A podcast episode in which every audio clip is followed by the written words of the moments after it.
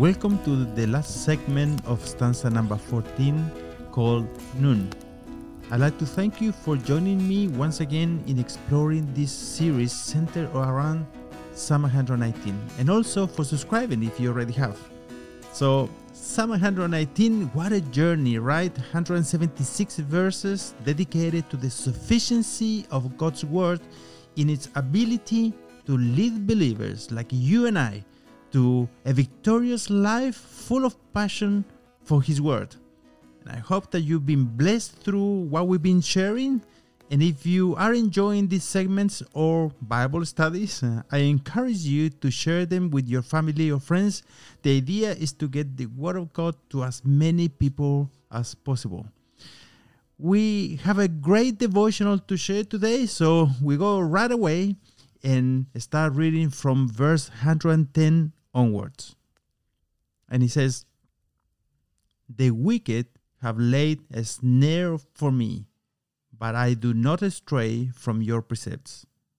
Your testimonies are my heritage forever, for they are the joy of my heart. I incline my heart to perform your statutes forever to the end. Wow, this verse shows us that at times dangers can come from all directions. In the case of the psalmist, um, these dangers came from enemies who were determined to destroy him.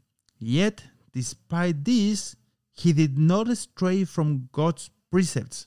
That's uh, from his word. Could it be that the psalmist knew that only the abundance of light from the word of God could help him to recognize the snares and thus be able to avoid them? This word um, that he used he in this verse is actually very interesting. They laid a snare on me. The idea and the word used snares uh, in Hebrew deserve a pause for a minute. You know that uh, snare, what snares are or what they're used for, right? It might help uh, help to note uh, to know that in other translations the word used was trap.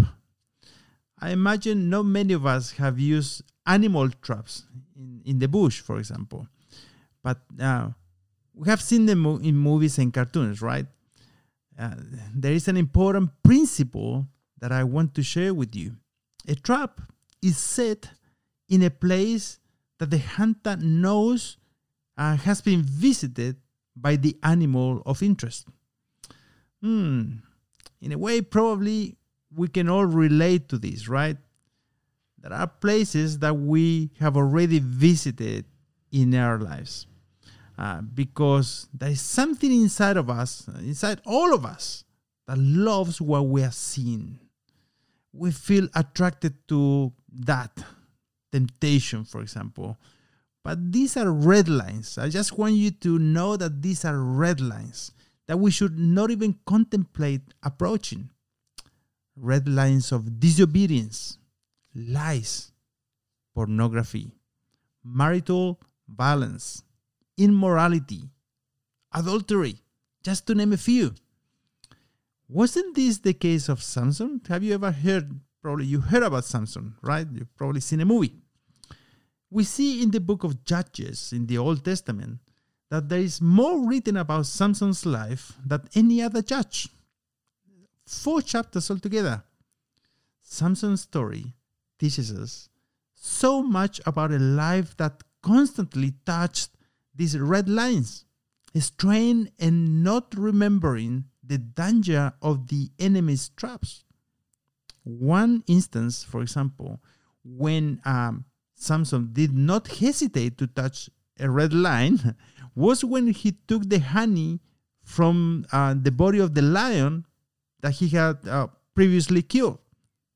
Let us remember that Samson was, um, was a Nazarite and had therefore been set apart for God. This meant that the, there were certain things he was not meant to do. One of these things uh, was that um, he wasn't meant to go near a dead body. You can go to the book of Numbers, chapter 6, uh, and it will show you all the requirements for that particular um, vow. We must know that there is an enemy that is constantly setting traps in your life to destroy you in order to take away your life, joy, your peace. There are traps that can affect generations after you, which is why we need the Word of God and not stray from it. But when uh, there is a devotion to the Word of God in our lives, we are able to escape from these traps by deciding to remain in the Lord and His Word. Because uh, God's ways are safe. We don't have to worry about getting caught in a trap when we are walking on the path of truth. But we need to understand that there is there will be traps. and the light of God's word will help us avoid them. When we are abiding in the true vine, depending on Him every day, resting on Him, and absorbing from His resources. Remember, the beginning of this stanza says, His word is a lamp unto my feet and a light on my path. So, verse 111 says, Your testimonies are my heritage forever, for they are the joy of my heart. The Word of God is such a blessing in my heart, and I know it can be for you too. His testimonies are the joy of my heart. I can tell you that the greatest joy you can experience in your whole life is the joy when your heart is filled with the Word of God. John 15 11 says, These things I have spoken to you, and this is the Lord Jesus saying this. These things I have spoken to you so that my joy might be in you and that your joy might be made full.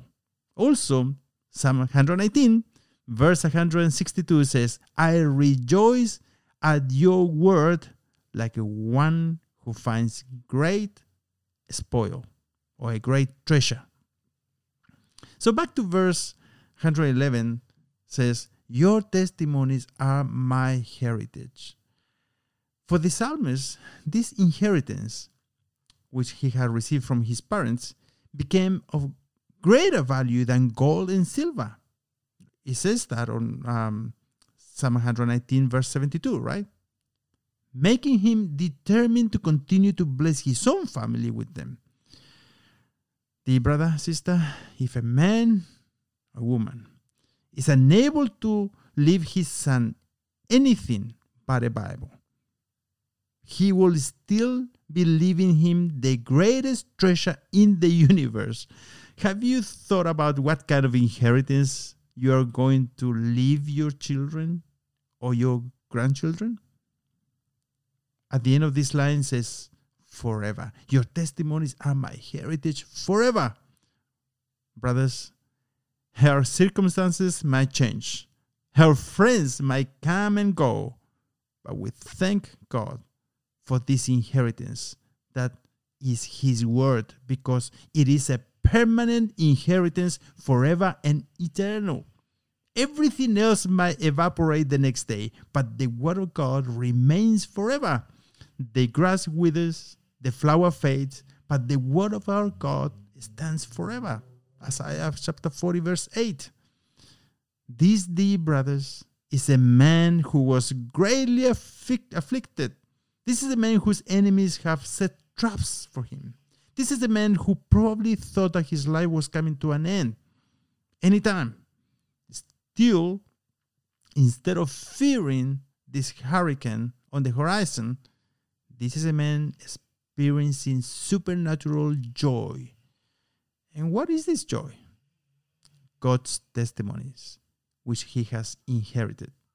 He, the word, the word of God, is identified as his testimonies.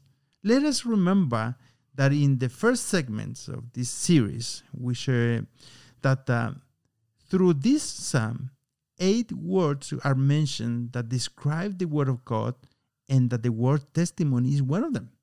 His testimonies are full of life. There is power in the Word of God.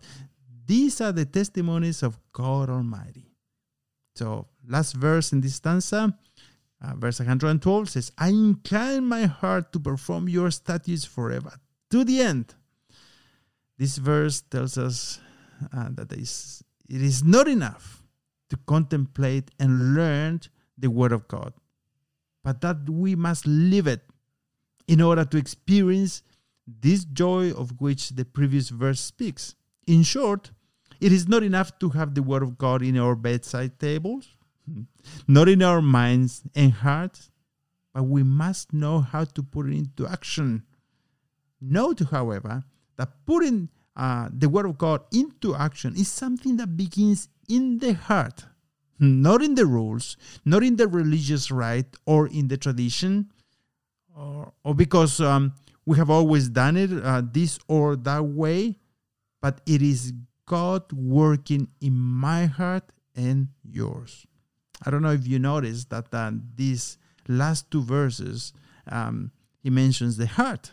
He says, For they are the joy of my heart. And also he says, I incline my heart to perform your statutes forever to the end.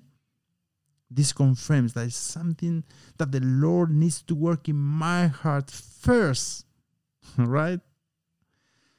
On the other side, isn't it true that when we are obedient and do what God has revealed to us through His Word, that we experience that great joy that we were just talking about? John, uh, the Gospel of John, chapter 13, verse 17 says, If you know these things, you are blessed if you do them. This is the reason why this verse 112 is a continuation of the previous one. Because it is when we do or fulfill His word that we receive the joy of the Lord, and that joy is complete. Isn't it true that when we fail to keep God's word, there is frustration and regret in our lives? Did you know that uh, you can decide to choose what to set your heart on. If you do not decide, your heart will go where, wherever you want to go. And the truth is, in the long run, that decision always ends up in tears of bitterness and regret. But you can establish your heart in the Word of God and allow His Word to guide your heart towards what should be focused, towards the most important things in life so that His word guides you, uh, guides your heart towards what pleases Him. It is the word of God that transforms lives and allows us to be conformed to the image of Christ. Do you need uh, the supernatural grace of the Lord today to sustain you and keep you from the traps of the enemy?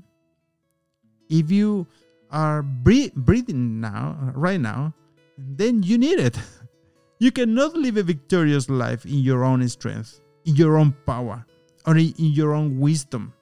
No matter how spiritual you think you are, none of us can say that we don't need the Lord's grace in our lives. Do you need uh, your life to be full of joy today? It will only be to the extent that you incline your heart towards the Word of God. If you choose the Word to dwell abundantly in your life, and if you put it into action, I encourage you to set your heart on God's Word today. We come again to the end of this segment uh, and this stanza. I invite you again to gather around the Word of God next time when we begin with stanza number 15 which is titled with the Hebrew letter Samek. My God bless you, and it will be until next time.